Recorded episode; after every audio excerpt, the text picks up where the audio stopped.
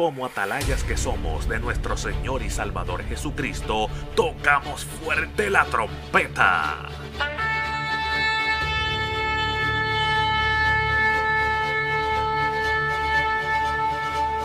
Con mensajes de alerta, somos Aplastado Podcast.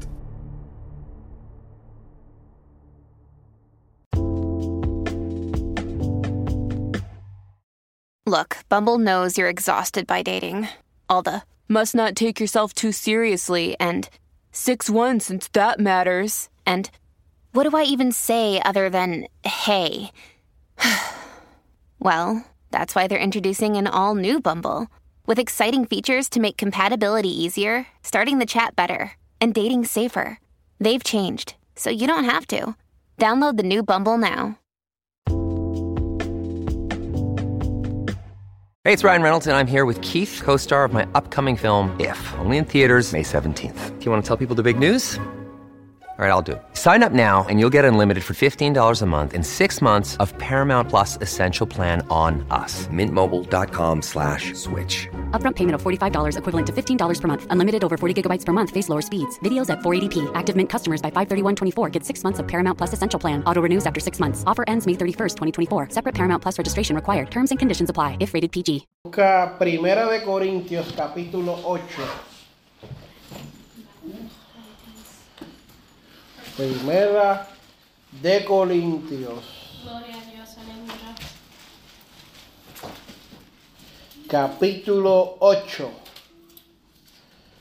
Y vamos a leer el versículo 9 en adelante. Primera, First Corinthians chapter 8, verse 9. Primera de Corintios capítulo 8, versículo 9. Y lo leemos en el nombre del Padre, del Hijo y del Espíritu Santo. Amén. ¿Lo tenemos todo? Misericordia. Siga buscando, siga buscando. Que no lo tenga, diga misericordia. Amén. El que lo tenga, diga amén. El que lo está buscando, diga gloria a Dios. El que no lo ha encontrado, diga misericordia. Amén. Primera de Corintios, capítulo 8, verso 9. Amén. Y dice, pero mirad que esta libertad vuestra no venga a ser tropezadero para los débiles. Porque si alguno te ve a ti, que tienes conocimiento, sentado a la mesa en un lugar de ídolo, la conciencia de aquel que es débil no será estimulada a comer de lo sacrificado a los ídolos. Y por el conocimiento tuyo se perderá el hermano débil, por quien Cristo murió de esta manera, pues pecando contra los hermanos e hiriendo su débil conciencia contra Cristo, pecáis. Amén. Puede sentarse. Gracias Dios te damos en esta hora por las maravillas que tú tienes para nosotros. Te pido Dios que nos hables, que nos reveles tu palabra, Santo y poderoso Dios. que tu espíritu nos convenza, que sea tu palabra tocando nuestros corazones, Dios mío, en el nombre de tu Hijo amado. Amén y amén. Los que, pues, no saben, pues, tenemos, cuando se recoge la ofrenda, usted puede dar cash o lo puede enviar por Cash App. Amén. Así que sepa. A mí siempre yo lo envío por Cash App porque es más fácil. Está conectado todo en la misma cuenta. so, eh, muy bonito y muy bueno. Entonces esta mañana estuvimos visitando a nuestra hermana Zoraida que estuvo en el hospital, está en el hospital. Estuvimos allí, le llevamos un pequeño servicio. Y me fui con algunas personas, ¿verdad? Y le estuvimos hablando, ¿verdad? Y estuvimos ahí un ratito con ella porque la Biblia nos dice que cuando hay alguien enfermo, pues hay que orar por ellos, hay que visitarlos y hay que hacer eso. Yo di una conferencia al principio del, mes hablando de qué espera el enfermo de los cristianos. ¿Qué esperan los hermanos de la iglesia, de los líderes de la iglesia? ¿Qué esperan los hermanos que se enferman de los capellanes, de los líderes, de los evangelistas, de los que tienen títulos? Y la primera cosa que esos hermanos esperan es que sean visitados por esos hermanos. Porque si usted como ministro y con llamado y con título no visita, ¿quién va a visitar al enfermo? Entonces, pues estábamos hablando y diciendo que es importante que el capellán ponga en agenda cuando alguien enferma, cuando el líder ve a alguien que falta, que lo llame y se preocupe, porque eso es la iglesia. Entonces tenemos muchas costumbres nuevas en la iglesia y hemos dejado muchas cosas y hemos mejorado en muchas cosas, pero hemos empeorado en otras. Y en una de las maneras peores que hemos desarrollado un nuevo pensamiento es que no visitamos los enfermos, no los llamamos, no los buscamos. Le estaba diciendo yo en la conferencia, aunque tenga una condición crítica, por lo menos llame. Por lo menos mande un mensaje que no me contestó, eso no le importa a usted. A usted le importa hablarle, escribirle y dejarle saber, me preocupo porque no te he visto. ¿Me entiende? Le estaba diciendo, es importante que usted se sacrifique, que trabajas, pues visita. Porque todos trabajamos. Que estoy cansado, pues visita. La visita no tiene que ser larga, la visita no tiene que ser extensa. Puedes pasar un momentito. Hay gente que va y le lleva una comprita, una fruta, unas cositas. Pase y deténgase y déjele saber, esta persona me importa. Eres importante para Cristo y para la iglesia. Es necesario verte. Qué feo es estar en el hospital. Donde está la hermana Zoraida, eso parece una cárcel.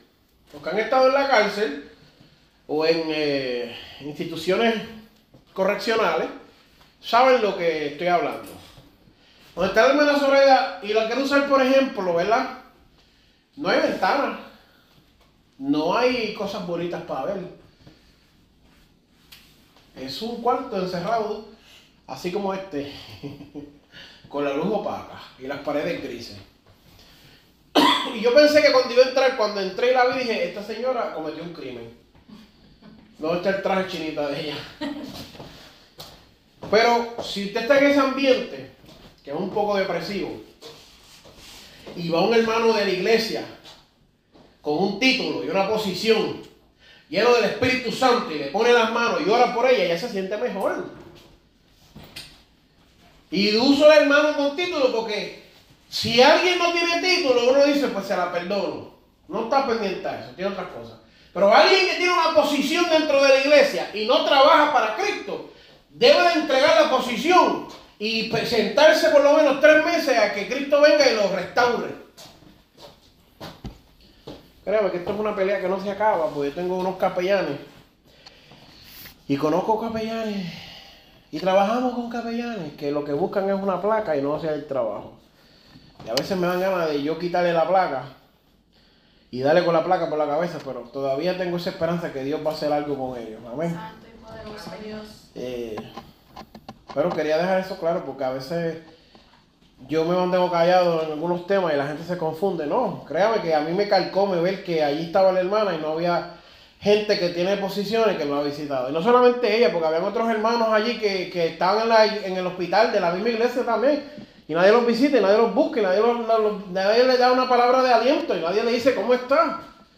Y la gente se muere y después pues, queremos hacer fiesta con las cosas de ellos y la gente se muere y decimos, ay, que el hermano era tan grande y tan bonita y tan chévere en la iglesia y después queremos decir tantas cosas. El momento de decirlo es ahora, mi amado hermano. Por eso es que esta palabra del día de hoy quiero hacerte entender a través de esta palabra porque los corintios vivían más o menos una cosa similar a la que vivimos nosotros. Porque los corintios eran una gente que habían recibido un evangelio de parte de los apóstoles y esta gente, por el estilo de vida que tenían, cambiaban chinas por botella. Y esta gente había experimentado la gracia de Dios en todo su apogeo, recibiendo, eh, eh, viendo personalmente eh, discusiones tan grandes como Pablo y Pedro, porque debieran de estar sin asesión de personas. Tenían como, mandamientos de parte de Dios tan claros como diciéndote que ya no hay judío y ya no hay gentil, no hay hombre ni mujer. Y esta gente recibe un impacto y este impacto los atrapa. Y los atrapa en lo que es el orgullo y en la prepotencia.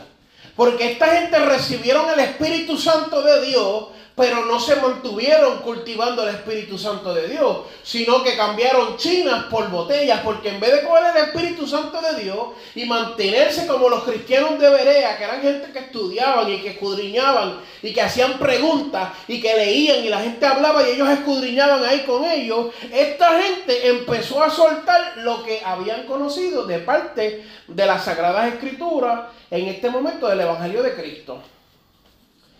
Y llega un, un fork in the road, llega una situación donde ellos se encuentran que hay una práctica bien común entre ellos, porque esta ciudad de Corinto era una ciudad donde se movía muchos eh, textiles. ¿Usted sabe lo que son textiles?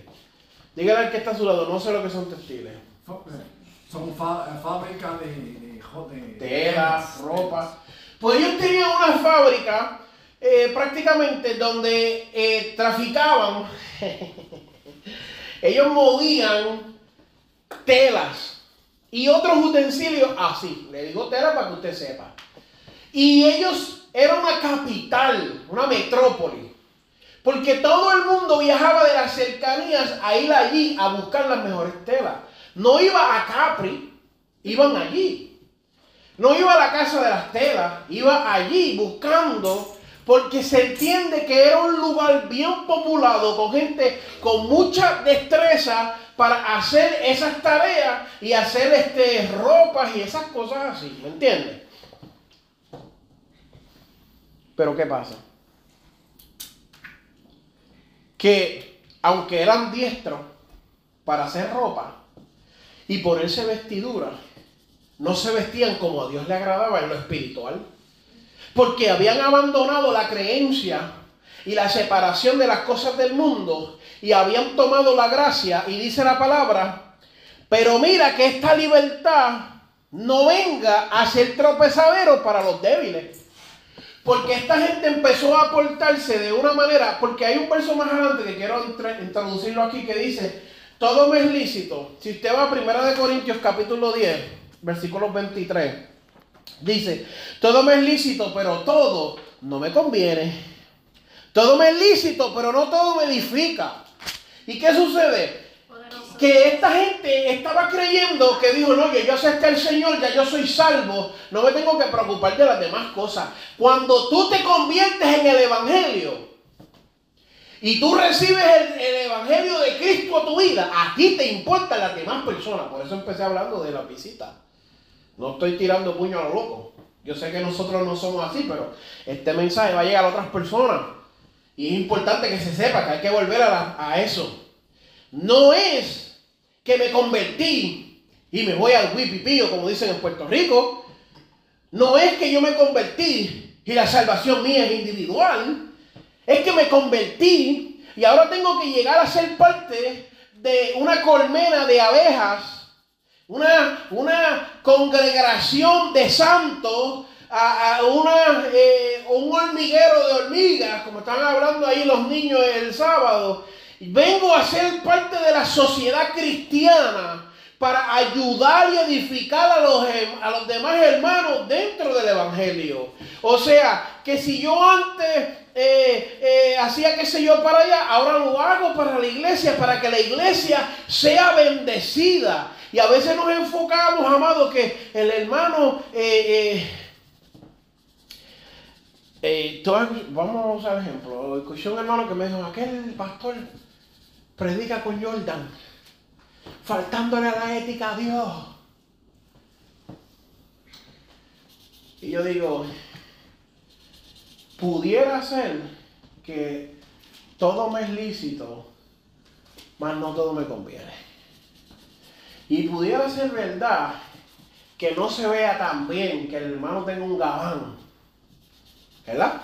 Y tenga puesto una Jordan de 189 dólares. Después le envío la foto para que las compre. Gloria a Dios. Pero la parte que ese hermano se pone en los pies no es peor que la que ese hermano se pone en la lengua. Porque aquel que habla de su hermano es peor que el que pone una Jordan en el altar. Santo. Entonces a veces nosotros estamos acostumbrados a criticar lo que vemos cuando nosotros no corregimos lo que no se ve. Gloria a Dios. Entonces por eso es que por eso es que yo me siento tan y tan cómodo porque aunque yo no soy perfecto, no tengo ese problema que tienen otra gente. Que me dicen, es que si no te pones corbata, no puedes ministrar a Dios. Es que la corbata no hace al ministro, la corbata no hace al predicador. Y que, que esto no tiene ningún uso ni sentido, porque aquí no pueden ni esconder un lápiz ni esconder un chicle. Entonces, ¿para qué uno se pone corbata? ¿Verdad? No estoy criticando ni atacando a nadie, pero ¿para qué, ¿para qué me pongo eso? ¿Qué se supone que haga? Que viva una vida en santidad con Cristo. Que vive una vida en los secretos con Dios. Es más importante. Y a veces queremos juzgar y criticar al hermano. Mira, el hermano hizo esto. Pero ¿qué haces tú en los secretos? Cuando se te da la gracia, la gracia rompe lo que es la ley. Porque la ley dice, si tú vas por el camino y tú haces esto, el castigo es este y eres libre de, de, alguna otra cosa. Y si haces esto y haces lo otro, este es tu castigo y esta es tu recompensa. Pero cuando entra la gracia, aleluya, comienza a desarrollarse y hablar otra cosa que es aún peor, porque en la ley, la Biblia te dice, hablando de los diezmos y de las ofrendas, que ofrendaba y ofrendaba ciertas veces al año. Y hablaba del diezmo y que diera cierto porcentaje de las cosas. Pero cuando entra la gracia, la gracia te lo pide todo. La gracia no pide 10%. La gracia no pide 10%. El que ama a Cristo no da 10%. Se da completo para la obra. Y la hermana Gloria lo sabe. La hermana Gloria, si la llaman a cocinar, tiene que irse a cocinar. ¿Cuánto es eso? ¿Cuánto vale eso en un salario? El hermano Esteban lo sabe. Porque el hermano Esteban coopera toda la semana. Eso no es 10%. Semana tras semana tras semana comprando comida. Eso es 10%. Eso es mucho más. Los hermanos siempre están comprando merienda y siempre están asegurándose que, que, que aquí esté. Eso no es 10%.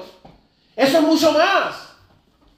Porque los 10% ahora yo te doy, de 100 dólares te doy 10 pesos. Ahora entra la gracia y el Espíritu Santo que no te deja tranquilo y te dice, ahora tienes tú que preocuparte por eso.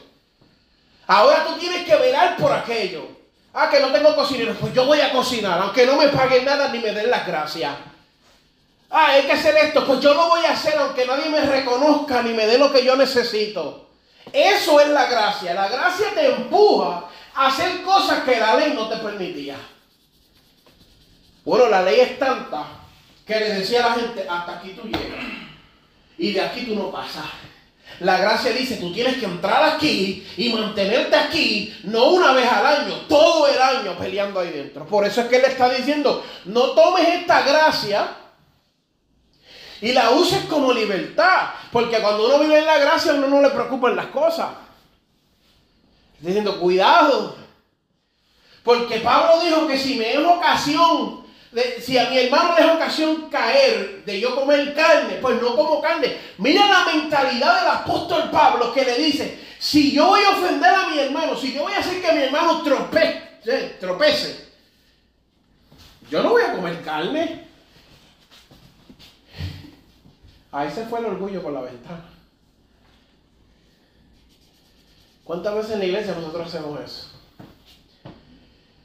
Si yo voy a hacer de tropiezo, lo que hablaba ayer con Sarita. Este, ¿Cuántas veces Dios nos ha dicho, no pelees, yo peleo por ti? Y tú te metes a pelear, interrumpiendo los planes de Dios. ¿Cuántas veces Dios nos habla y nos dice, y nosotros interrumpimos los planes de Dios?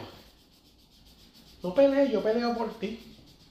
Estás quieto y yo pelearé por vosotros.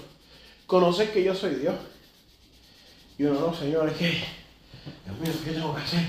No, porque yo, no, pero es que eso no es lo que está pidiendo Dios. Entonces ahí es que entra el choque, porque Él está diciendo, todo me es lícito, mas no todo me conviene. Cuando tú estás hablando de eso, yo quiero decirte que a mí me gustaría agarrar a algunas cuantas personas y darle con este versículo y decirle, todo me es lícito, mas no todo me conviene. Yo no camino como tú caminas, pero todavía soy cristiano. Yo no me comporto como tú te comportas, pero todavía soy cristiano. Yo no hago lo mismo que tú haces, pero yo soy cristiano. Yo no hago esto, pero yo hago esto y soy cristiano. Todavía soy parte de la promesa de Dios. Porque nosotros tenemos una mentalidad totalitaria. O es blanco o es negro. Y cuando usted estudia eh, la nueva universidad llamada Netflix, y usted mira los documentales de asesinos en serie, cuando, yo no sé si usted le pasa porque a mí, yo me pongo a verlo y digo, yo sé quién fue. Un punto yo veo un, esto de, un, documental de un asesino, y yo sé quién fue. Y ya yo tengo el, tengo todo en mente, ya no, este fue y lo deben de matar. Yo vi, vi un documental no hace mucho de una muchacha que se fue para, para uno de esos estados allá en Finlandia, por allá. Y algún revolú y mataron a uno de los roommates y acusaron a un moreno. Todas las señales en mi mente apuntaban a esa mujer. Todas. Todas. La mujer fue presa por un error de la, de las noticias, la soltaron, vino para Estados Unidos y ya no, no, la, han, no la han podido. Sara algo se llama. Igual que mi esposa. Así que si me pasa algo, sabe. Estoy a, pues ya usted sabe. Eh, y yo decía, todas las señales apuntan a esta mujer, aunque no había pruebas. Y yo digo, así hacemos a veces con el hermano. Que en vez de nosotros proyectar la gracia de Dios, proyectamos el juicio. Entonces nosotros nos creemos fiscales y nos creemos jueces. Entonces nosotros le decimos, no, todo es lícito, pero no todo me conviene. Ah, el hermano el hermano escucha música del ayer. El hermano hace esto y tú te quedas como que... Yo tuve un hermano que se me acercó y me dijo, mira hermano, y le voy a decir algo. En mi casa no vemos televisión. Así me dijo. Ok, bien por ti. Lo que vemos son prédicas 24 horas, 7 días a la semana. Eso es predicador bien y predicador va. Aquí ando con un profeta del cielo, pero maltrataba a la mujer. Entonces yo digo, ¿de qué te sirve profesar que todos los días estás viendo eso cuando tú maltratas a tu mujer? Entonces, el punto no es juzgar su actitud, el punto es juzgar su pensamiento. Porque en su pensamiento él está obrando para ser salvo. Porque con las películas de los DVD cristianos yo me santifico, pero con mi comportamiento pues Dios no lo ve. No, tu comportamiento secreto tiene que ir de la mano con lo que tú profesas en público. No puede ser uno sí y el otro no.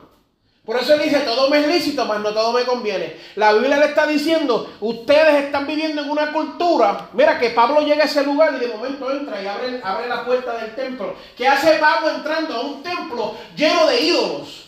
Es la primera pregunta que yo quiero hacer en este día. O la número 10. Y entra y empieza a mirar y dice Apolo, y Zeus, y el otro, y el otro, y Mercurio. Y, dice, de, de todos los altares que había, había uno que decía al Dios no conocido. Y él dijo, de este es el que yo le voy a predicar. El hombre estaba en una sinagoga, en un templo donde se practicaba la idolatría y allí fue a llevar un mensaje de parte de Dios. Y le está hablando y le está diciendo una cultura que tenían por práctica quejarse y juzgar a la gente que comía de lo ofrecido a los ídolos. Y Pablo vino a predicarle un mensaje totalmente contrario porque Pablo le dijo, ni preguntes ni nada de eso, ora para que lo santifique y métele mano. Diciéndole, si te dan comida y no hay más comida, cómetela. Pero los legalistas y la gente quiere decir que no, porque es que si eso lo hacía, estaba haciendo pecado, ¿no? Porque la, ¿quién sabe tú, Pablo? Pablo te está hablando una doctrina aquí profunda. Pablo te está diciendo, mira, lo más importante aquí es que tú veles por la salvación de tu hermano. Lo más importante aquí es que haya una consagración a Dios, pero que haya una congregación que se consagre. Porque Pablo le está diciendo aquí, cuando te llevan a la ley y el policía te da un ticket, te llevan a la corte y la corte hay un jurado y hay un juez que toman una decisión. Si no, el policía tomaba la decisión. El policía no puede tomar la decisión. El policía te acusa de algo. Y cuando tú llegas a la corte, tú tienes el espacio para defenderte de lo que tú eres acusado. Aunque casi siempre te van a dar el ticket, güey, lo tienes que pagar, pero. Cuando vamos a lo espiritual, tenemos gente en lo espiritual que además de ser policía que te dan ticket, también son jurados y también son jueces y fiscales. No. Yo tenía un pastor, un ministro que conocí, tremendo pastor, tremendo hombre de Dios, un hombre con una humildad terrible. Ese hombre vio a Sarita y la vio y me dijo, tomaste la mejor decisión, Víctor y la veía y ese hombre veía como si fuera una de sus hijas y ese hombre sentía un amor por nosotros sincero y se sentó y, y con otro pastor se sentaron y entrevistaron a Sarita y Sarita estaba media arica como un gato y como quiera ellos la trataron con amor cuando le ofrecieron para ser ministro de aquel otro concilio. Pero no hablar de eso porque si no nos metemos en problemas. Y ese hombre no está hablando y me dice, un día yo tenía un miembro que se pasaba hablando pestes de mí, siendo pastor de la iglesia. Y se pasaba hablando peste y peste y peste y peste del pastor. Y un día yo le dije, fulano, quiero verte en la oficina y lo invita a la oficina. Y cuando el hombre entró, cerró la puerta con llave. Estaba el pastor que había sido policía de fura en Puerto Rico, de rompechoque, de los rompehuelgas. Fuerza de choque. Fuerza de choque. Que el hombre de medía, el, yo y Frederick juntos. Y digo, hermano, siéntate ahí, que vamos a hablar. Y el hijo abajo, yo me imagino yo haciendo eso y el liceo abajo, porque era una iglesia de dos pisos y la oficina estaba arriba, yo me imagino el liceo abajo lavando el piano. Y le dice, ¿por qué tú estás así? Y el hombre empezó a hablar. Y yo lo agarro por, por la camisa del cuello de la camisa, lo agarró. Y con una mano lo levantó por encima del escritorio. Y dijo, tú me vas a hacer perder mi testimonio a mí. Pero yo te voy a arrancar la cabeza y te voy a entrar a puño cuando tú sigas hablando mal de mí en la iglesia. Porque ya me tienes cansado. Yo no he hecho nada más que hacerte el bien a ti. Tú me maltratas todo el tiempo y siempre estás hablando peste de mí. Así. Lo levantó así de la. Lo levantó así. Y él dijo, papi, recuérdate que eres pastor. Papi, abre la puerta. Y lo soltó y abre la puerta y se sale y llama al concilio. Y le dijo al pastor, al presidente, mira, entrego todo, perdí mi testimonio. Y el presidente dice, pero ¿qué pasó? ¿Qué pasó? Casi digo el nombre. Y le dice, mira muchacho, tú no sabes lo que pasó aquí. Y dice, pero le diste. No, no le di. Coge las cosas suaves, vamos a darle un ministro para que se encargue de la iglesia a lo que resolvemos. Ese pastor me dijo, después de ese día, ese miembro era el más fiel que tenía en la iglesia. Santo. Más nunca volvió a hablar del pastor, más nunca volvió a faltar, ni a llegar tarde, ni a no ofrendar, ni a diezmar. Número uno en todo. Pero su convicción le dijo, siéntate, entrega a la iglesia. No lo entregó, al final hicieron como un pequeño eh, diría yo como lo llevaron a cuenta, tú sabes, no puedes hacer eso más nada. Date tranquilo, bájale dos. Date tranquilo. Pero todo es perdonado. Pero cualquier persona diría, no, pues este pastor no sirve ya. No, no tiene llamado de parte de Dios. Y yo te digo lo contrario. La gente, aunque tenga llamado de parte de Dios, a veces tiene días difíciles. A veces tiene momentos donde la gente te saca, ¿cómo es que dicen? Te saca quicio. De, de las casillas. Me sacan de las casillas. Y tú, por más que estés en oración y ayuno, se te para la carne, como dicen por ahí. Entonces yo digo, pues entonces hay que entregarlo todo y renunciar a todo y ya no ser más cristiano porque todo mientras esté aquí tiene que pelear con ella. Todas las obras que he hecho, al principio yo entraba en una frustración porque la persona que me predicó el Evangelio en este aspecto me dijo un disparate. Y yo decía, cada vez que peco, todo lo que yo he hecho es borrado. Y comienzo desde cero. Y yo decía, todas las ofrendas que yo he dado, ahora tengo que empezar otra vez. Y todas las veces que he orado, tengo que empezar desde cero. Y todo lo que he hecho en el concilio, tengo que empezar desde cero. Y todas las veces que he predicado, otra vez tengo que volver a escribir esos mensajes, tengo que volver a predicarlo. Pero no es hasta que el Espíritu Santo me convence y me saca de ese error y me dice, tú no tienes que comenzar desde cero cada vez que tú cometes un error. Tú no tienes que renunciar a tu identidad como cristiano por cada vez que tú cometas un error. Porque ese error no te define como una persona. Eso no es quien tú eres. Tú eres otra cosa. Y cuando este hombre le está hablando a esta gente, le está diciendo, aunque te den comida sacrificada a los ídolos, si tú vas a echar la buffet, lo primero que tú encuentras afuera es un Buda. ¿Tú sabes lo que tú tienes que hacer? Entrar ahí, coger la Buda y tirarlo para afuera. No, eso no es lo que puedes hacer porque lo más seguro te meten preso. Tú lo que tienes que hacer como siempre haces. Ellos van a orar por esta comida y tú vas a bendecir la comida. Porque anyway, los que cocinan en los restaurantes chinos no son chinos, son mexicanos. Para que usted sepa. Eso es un secreto que nadie sabe, pero yo se lo voy a decir en esta noche, para que usted no esté confundido. Todos los mexicanos que, que hay por ahí trabajan en las cocinas chinas. No se crea que son chinos negros. Son mexicanos. Ellos no le dedican a ningún Buda. A lo mejor a la Virgen María o a la Virgen de la Guadalupe, pero a Buda no. Por eso este hombre choca y le tira esa verdad a esa gente, porque esta gente viene con este, con este confundimiento, que es una palabra que me acabo de inventar. Y le dice, ustedes están al garete, mi amado hermano. Yo le voy a hablar en español en inglés y en español puertorriqueño. Mira, mi amado hermano, ustedes están al garete.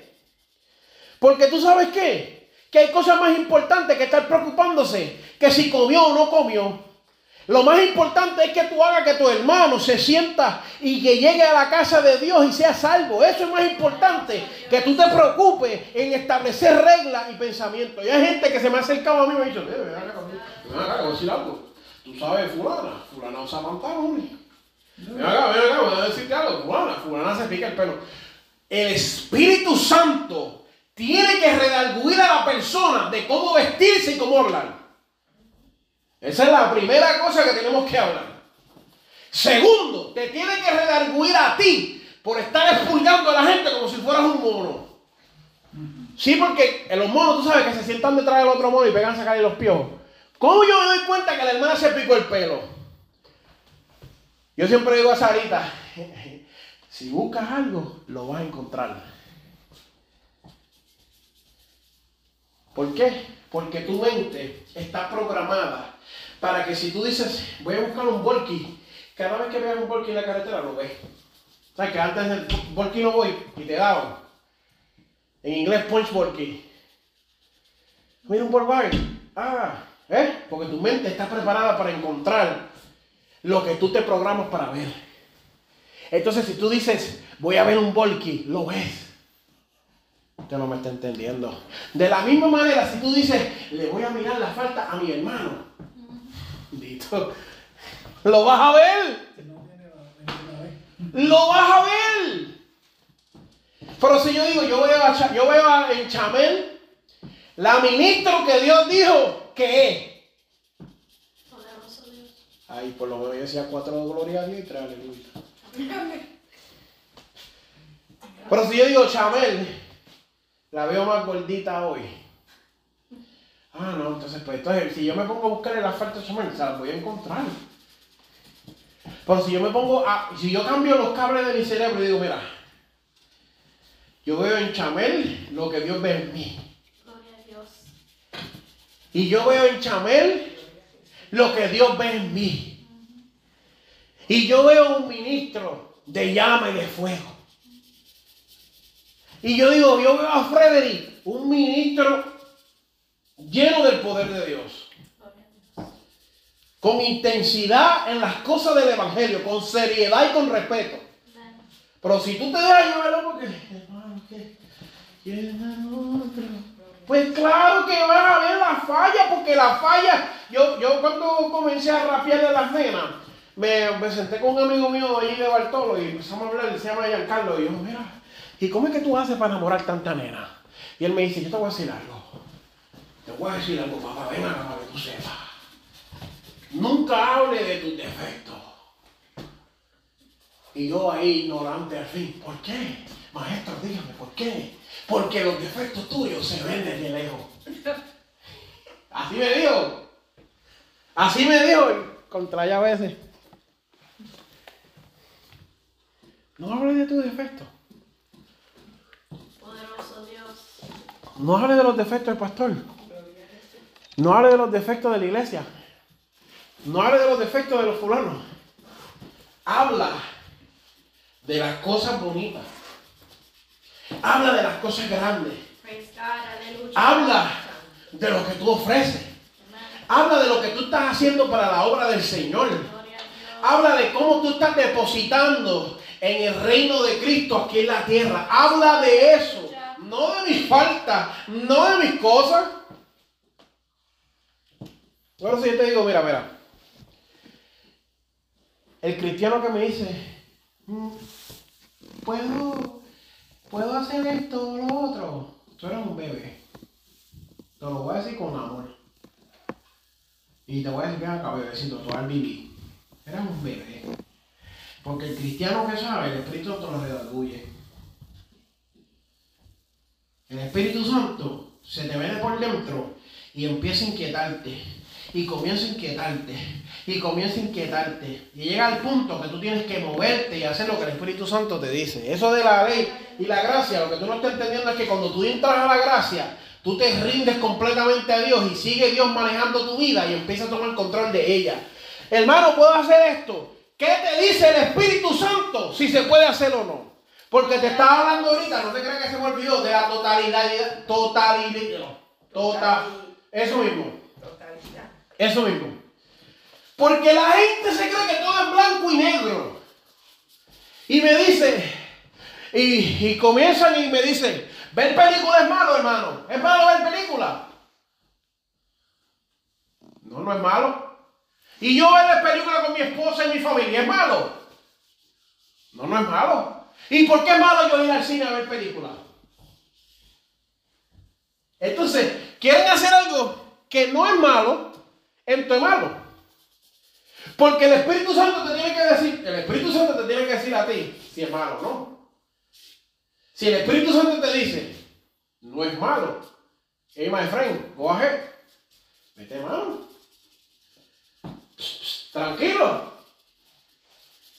Pero si el Espíritu Santo te dice, no lo haga, no lo haga. Entonces, ¿de qué te sirve a que yo te dé una palabra y una regla que no es válida delante de los ojos de Jesucristo? Cuando Cristo me dijo a mí, ven, y yo me convertí, me dijo, toda la ropa que tiene en la gaveta, quémala toda. Y toda la música que tiene, quémala toda afuera. Y la quemé. Nunca Jesús me ha dicho, predícale a nadie que bote la ropa y que queme los CDs que tiene. Nunca. Jamás. Y entonces ahora yo tengo que usar lo que Dios me aplicó a mí a todo el mundo. Es que Dios no me dijo eso. Lo que Dios trató conmigo, lo trató porque Él sabe que si yo tal vez dejaba eso allí, iba a volver a eso. Eh, Yo pienso acá sacando cuentas, porque yo no sé, yo no sé la mente de Dios, eso es Dios. Pero a mí Dios nunca me ha dicho, quema la ropa, bota la ropa, para que otra persona lo haga.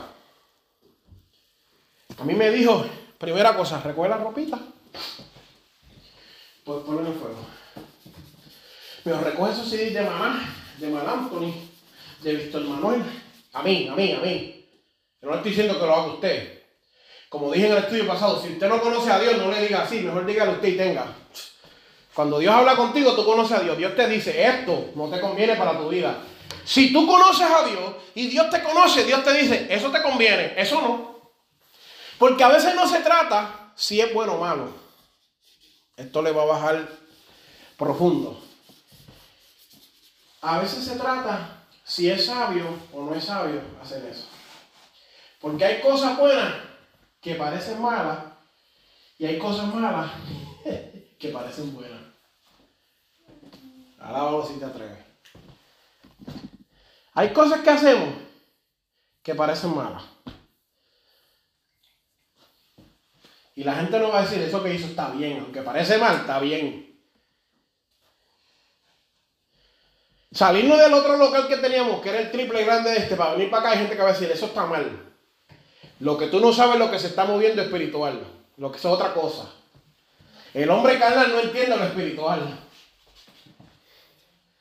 Entonces tal vez yo tenía un lugar que era cuatro veces más grande, pero no lo podía utilizar. ¿Y de qué me sirve tener cuatro veces más grande si no lo puedo utilizar? Mejor es un lugar pequeño y que se llene. Y yo, yo estoy viendo a la gente lleno, para, para. Y yo lo veo, que se, que se, que se pase, que pase. A que Dios nos llame a cuenta y diga, te llamé y te advertí, esto no te convenía. El hombre espiritual no habla lo carnal y el hombre carnal no habla lo espiritual. Nosotros invitamos gente para hoy. Yo juraba en mi corazón que esa gente iba a ver aquí sentada hoy. Yo hablé con gente que, muchacho, lo que faltó es que me dieran prueba de sangre y su hijo primogénito para prometerme que venían. Y yo dije, gloria a Dios por esta gente que son así tan, tan recta delante de Dios. Aleluya. Eso es lo que me hace falta a mí en la iglesia, cuatro o cinco personas así. ¿Quieres que te deje a mi hijo en tu casa? Así. Yo te lo dejo para que tú sepas que voy para allá. No sé si se confundieron la hora, pues. No sé a qué hora van a venir, pero eso allá ellos. Pero de eso se trata. Nosotros tenemos que tomar una decisión de cuando Dios nos habla a nosotros, nosotros escuchar la voz de Dios, no al pastor, a mí no me escucha, escuche lo que dice Dios. La Biblia dice que eh, escudriñar la escritura porque en ella os parece que está la vida eterna. Si yo hablo algo aquí fuera de la escritura, pues no lo, no lo coja, bótelo. Pero yo lo que hago es que cojo la palabra, la rompo en cantitos y se la doy para atrás para que usted entienda lo que estamos hablando aquí. Y le traigo ejemplos de la vida real para que usted pueda asociar lo que él está diciendo. Porque si ahora mismo yo te digo, no puedes participar de los platos dedicados a los ídolos, especialmente al dios Mercurio, tú me vas a decir, tú estás loco. Quédate aquí que voy a llamar para que te lleven para Baker's Act, te vas para el hospital de loco. Y yo te digo, no puedes participar de las fornicaciones, ni puedes participar de las adoraciones a los ídolos. Tú vas a decir, ¿de qué tú estás hablando, hermano? Pero si yo te digo, mira, hay otras cosas más importantes dentro de la iglesia que como nosotros Dios nos llama, que nosotros restauremos, no señalemos. Y yo no estoy diciendo que si hay alguien pecando, no lo cojamos y le busquemos un cubo de piedra y le tiremos. Eso no es lo que yo estoy diciendo. Yo lo que estoy diciendo es que hay momentos que Dios nos llama a restaurar. Y hay momentos que Dios nos llama a que otras personas se encarguen de esas situaciones. Porque si alguien viene a donde ti con una necesidad, ¿qué tú haces? La Biblia dice, si un padre, un hijo le pide pan, le dará una serpiente. Eso es lo que dice la Biblia. Entonces, si nosotros somos la iglesia, si alguien se nos hace que nos pide pan, ¿qué? Una piedra. ¿No?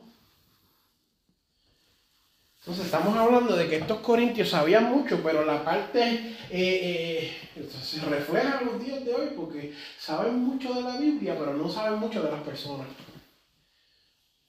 de la necesidad. ¿Cuánta gente no nos llama a nosotros y nos dice, mira, tengo un problema? Habla con tu pastor. No, yo no quiero hablar con él. ¿Por qué? No me va a entender. Una desconexión total.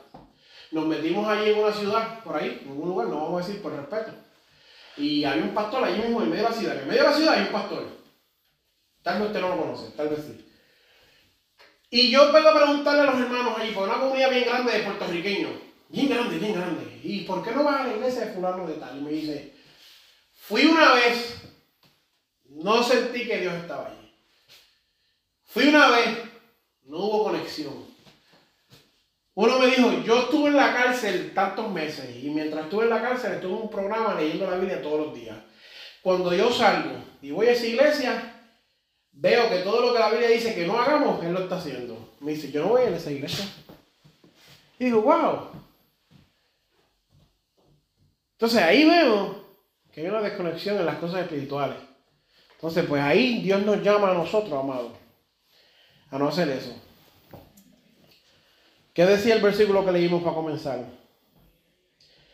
Pero mirad que esta libertad vuestra no venga a ser tropezadero para los débiles.